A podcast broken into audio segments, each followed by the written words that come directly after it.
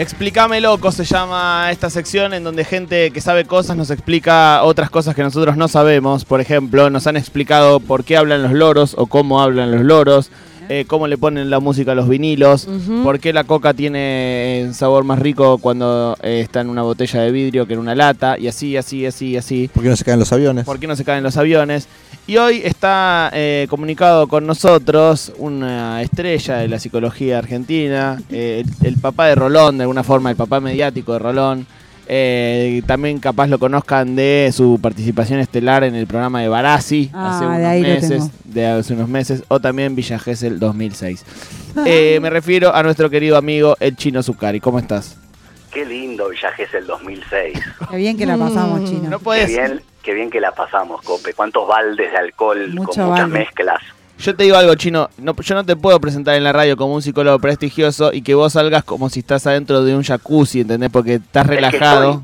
Estoy, estoy. Está. ¿Estás en este momento dentro de un jacuzzi? ¿Tenés un jacuzzi en tu casa o fuiste a un hotel? No, no, estoy en un hotel. Me gusta atender acá en, no, en hoteles. En el faena. ¿Podemos Sí, sí, en ir? el faena. en el ¿Cómo me gustaría la- que me atienda mi- una- un psicólogo que te dice, vení, te espero en la habitación 314? El Qué otro día lindo. tuve un debate sobre esto con una colega porque están pintando mi consultorio Sí. y el debate era, está, ¿qué tan mal está citar a, a- a los pacientes en un bar? Eh, mal, mal, Sí, mal, mal. es yo, no raro. yo te digo que no voy. Sí, prefiero que no porque la gente por ahí alrededor escucha todos mis No, no, traumas. yo no voy, pero chino no voy ni en pedo a terapia a un bar. o No, sea. yo tampoco, chino, perdón. Prefiero, ¿sabes qué? No, no, no, no, abro- quería, quería simplemente saber la opinión, estoy haciendo un focus group. Prefiero, eh, ¿sabes qué prefiero? Si, si se me permite opinar, eh, plaza de última. Re. Ah, Plaza, lindo. me gusta Plaza, ahora que está lindo aparte, hoy salió Unos sol. Sí. mates. Sí. Eh, pero eh, bar hay muy poca intimidad, viene el de la cuenta y yo te, capaz que estoy llorando, te estoy Sí, contando una sí. cosa espantosa. Eh, eso no. Chino, tenemos una pregunta aquí eh, fundamental y básica que es... eh, ¿Qué pasa con la angustia oral? ¿Por qué nos, nos da por el lado de comernos algo, de meternos capaz la tapita de la lapicera eh, en la boca, de los niños con el dedo? Todo eso está relacionado con la misma cosa. Es, eh, la angustia oral es un nombre que le pusimos y que no tiene ningún sentido eh, psicológico, etcétera, etcétera, etcétera. Totalmente tiene sentido, pero como todo, tiene sentido según la escuela que te explica eh, el psiquismo. Es Bien. decir, la angustia para la psicología yanqui o cognitivo-conductual o, o más esa psicología que te da respuestas como más concretas, ¿no? Digamos, vos vas por un quilombo y te dicen 15 sesiones, Sí. Yo te saco de ese quilombo, digamos. A los argentinos no nos gusta tanto eso. Claro, eso a los argentinos no nos gusta. A los argentinos nos gusta el diván, eh, Mi vieja, hablar. la viejita. Que nos eh, escuchen un rato el- largo. Sí, Claro. cargar 30 años con el mismo problema, Claro, básicamente. claro, enroscarnos, porque si yo... Qué lindo. Si no siento que me estás sacando de encima, ¿viste? Si no, la vida es algo algo muy banal, la Claro. verdad. Total. Claro, Claro. no me resuelvas el problema. Y no hay tanta plata en este país. ¿Qué más lindo que el traspié? ¿No? Lindo eso, lindo eso que ¿Qué dijiste. más lindo que el traspié? Digamos, no, bueno, no sé si a nivel electoral uno quiere un traspié, pero a nivel personal eh, es lindo un traspié porque ahí se descubren algunas cuestiones. En relación a la angustia, Mm. puntualmente, eh, el psicoanálisis se para en un lugar que pareciera ser medio chamullero, pero no lo es. Porque de la angustia, en realidad, lo que dice el psicoanálisis Mm. Es que justamente la angustia se genera por lo que no se puede decir, por lo que no encuentra palabra, incluso en gente de radio como ustedes. Hay cosas que cuando uno quiere explicarle a una amiga o cuando uno quiere decirle a una persona, no salen porque no hay forma de, de, de- de- de hablar de eso, ¿no? Por ejemplo, no sé si alguna vez les pasó esto de estoy mal y que un amigo te pregunta por qué y vos no sabes decirle por qué estás Mm. mal. Mm, Obvio. Sí. Bueno, en realidad la angustia está más relacionado a eso y tiene que ver con la posición de, de seres deseantes, digamos, de que somos seres que se nos juegan cosas que no es simplemente quiero eh, comer una manzana, vas y comes la manzana y listo. Hay todo un rodeo, todo un traspié, todo un, un despliegue argentino, como decíamos recién. Sí. Eh, en, en, en, en la angustia oral se juntan dos cosas. Se junta eso que no pudo tramitarse o que está ahí, que está ahí rondando, pero como una energía, no como una idea obsesiva, por ejemplo, me quiero o no me quiere, sino directamente como una, una incomodidad, ¿sí? Sí. Y esta cuestión que aparece en los primeros momentos de la existencia, eh, que es cuando uno sale del vientre y deja de ser un mismo cuerpo con su progenitora, eh, y en ese primer momento ya lo oral juega un papel, porque en principio, digamos, lo oral, la boca está para extraer la leche, que es el alimento. Sí. Pero al poco tiempo, eh, ese bebé ya empieza a sentir placer por chupar en sí. Bien. Entonces ahí ya la nutrición queda re separada del tema de, del placer, aparece el placer. Claro. Y en la angustia oral uno va a, a- a- ¿qué? A, a callar esa angustia con un placer primario que es la teta de su madre. Sí, uno, digamos, cuando, cuando cualquier cosa que uno se meta por la boca, digamos, ¿no? Puede ser un mitigador, como un bálsamo para calmar, digamos. El bebé también empieza a mamar, no Sí. por la leche, sino por sentir ese placer, por volver a encontrar ese gustito. Por eso todas las relaciones que nosotros emprendemos con objetos, con amores y demás, es un intento de reencontrar ese placer mítico que supuestamente eh, eh, existió, porque tampoco podemos comprobar que fue tan satisfactorio. Y Chino, en el caso de un bebé que por X razón no tomó la teta, bueno, igual tomó una mamadera, no va Claro, lado. exactamente. Algo jugó el Algo- rol de, Bien. digamos, incluso lo, que- lo interesante que plantean los, los, más que nada los franceses, los psicoanalistas de la escuela francesa, Lacan, toda esa, esa parva de tipos bastante y minas bastante extraños, planteaban esta cuestión de que eh, incluso no es que para el, el- el- el cachorrito humano eh, la madre es algo separado de él. La teta es un objeto que está dentro de su, de su cuerpo en ese primer momento. Separarse de la, te- de la teta o de la mamadera o del objeto que juegue ese rol es separarse de una parte de uno mismo, es la primer pérdida. Esa es la angustia de los ocho meses, que se dan cuenta que son cosas distintas los bebés con su mamá.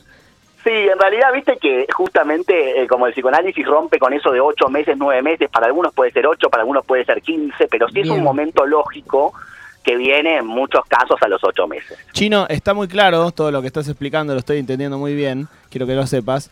Eh, ¿Hay una diferencia entre eh, comer algo o simplemente estar como chupeteando o el proceso en realidad es el mismo y cada persona como que lo eh, sublima diferente? Eh, mirá, no sé si, si, digamos, vos me estás diciendo eh, la diferencia entre comer y devorarte algo. No, no, entre, o comer o comerme la manga del buzo o, O, estar sí, comerme las o uñas. esto, comerme Sí. las uñas, digo, no, no es el placer de alimentarme, No, si- sino claramente. como un- una descarga de eh, a través de, no sé, mover la boca, hacer fuerza. Una persona me decía el otro día esto justamente, ¿no? Digamos, eh, a mí no me molesta, me decía una persona, eh, fumarme un cigarrillo de marihuana a la tarde cuando termino de laburar. A mí me molesta devorarme ese cigarrillo de marihuana y Mm. darme cuenta que me lo fumé. Claro. Eh, digamos, el tema de la manga o de, o de la lapicera o de todo objeto que pueda estimular tiene un poco esta, esta, esta función, ¿no? Como de, de encontrarle una, una voracidad indicada al deseo. Claro, entiendo. Wow. Eh, ¿Hay alguna manera, Chino? Porque yo sufro mucho la angustia oral en plan, eh, devoro todo, o sea, todo, me pasa, recién en el chat hablaban del tabaco, bueno, yo ahora no estoy fumando tabaco, pero cuando fumo puchito me fumo 25, si tomo mate me tomo 200 litros de mate, si me como un alfajor me como 14. ¿Hay alguna manera de controlar esa manera de direccionar la angustia hacia otro lado o es un caso perdido?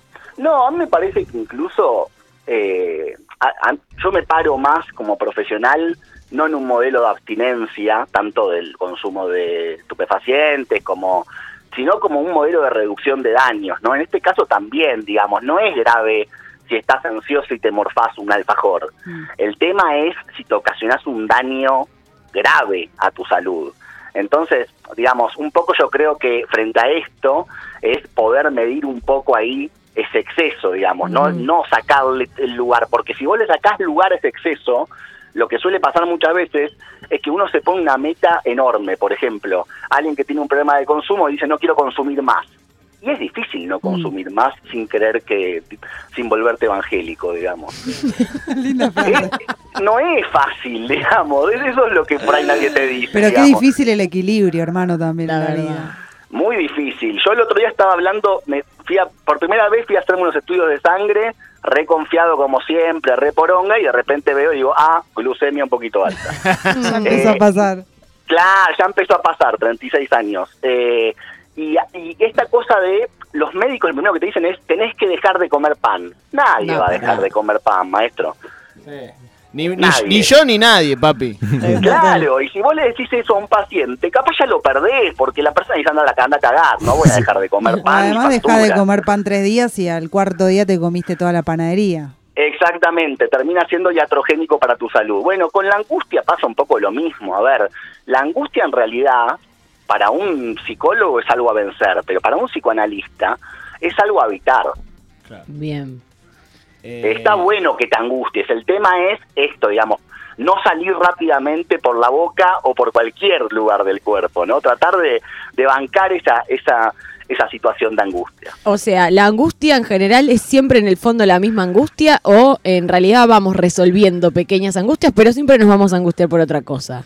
Sí, la angustia nunca, nunca va a desaparecer. El tema es qué lugar se le puede dar esa angustia. Yo creo que un, un lugar positivo de darle a la angustia es habitarlo como un lugar de desconocimiento. Bien. Digo, a ver, una cosa es si yo me pongo mal, quiero resolverlo en 10 minutos y va a ser muy frustrante y va a ser imposible. Ahora, si yo me pongo mal y me pongo a pensar eh, con eso, charlando con amigos, con un analista, con quien sea, bueno, es una forma de darle curso a esa energía.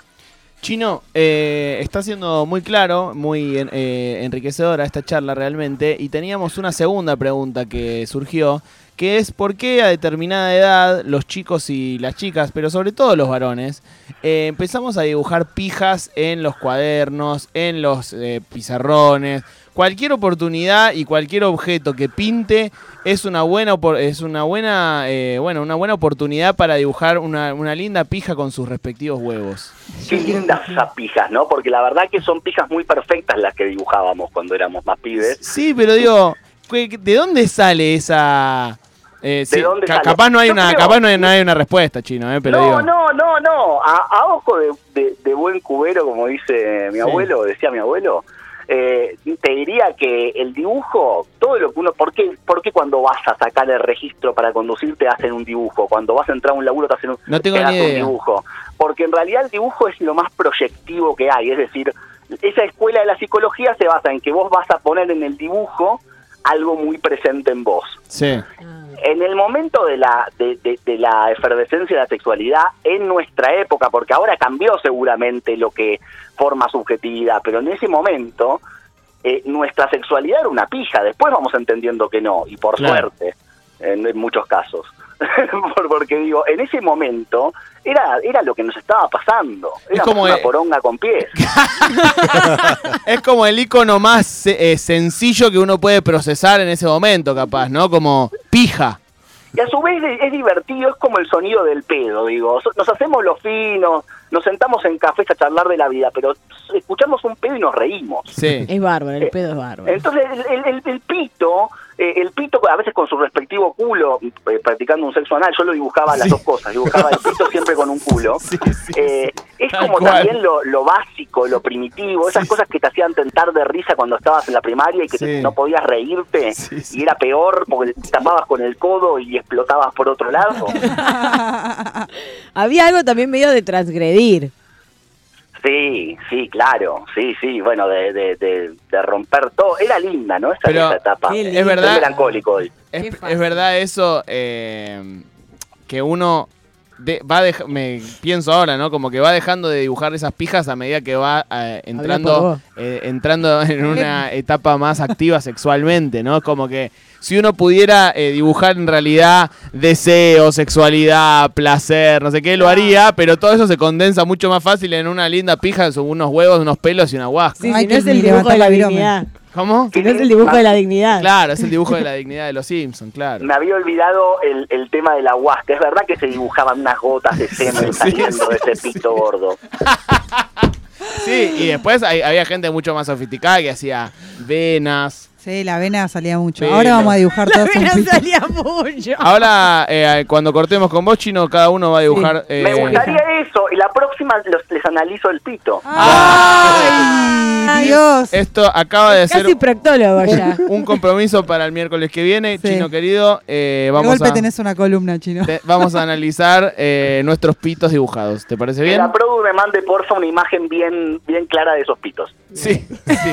Quédate tranquila que te van a llegar. Esos dick Quería también robarles un minutito más Sí. para decirle que aquellos, aquellas que quieran hacer alguna consulta, así como, no una consulta psicológica directamente, pero preguntar alguna cuestión, me pueden escribir a arroba chino cuando quieran.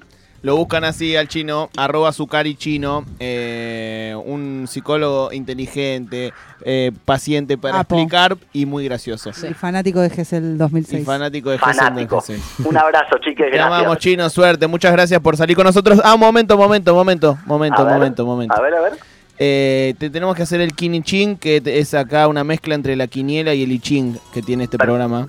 Perfecto. Eh, siempre fueron 80 frases, hoy se, hoy se agregó la frase número 81. Así que vos podés elegir del 1 al 81 el número que más te gusta y esto te devuelve una frase eh, de una personalidad destacada del arte, de la cultura, del deporte. Puede ser Piti Álvarez o Che Guevara o Mafalda. Perfecto.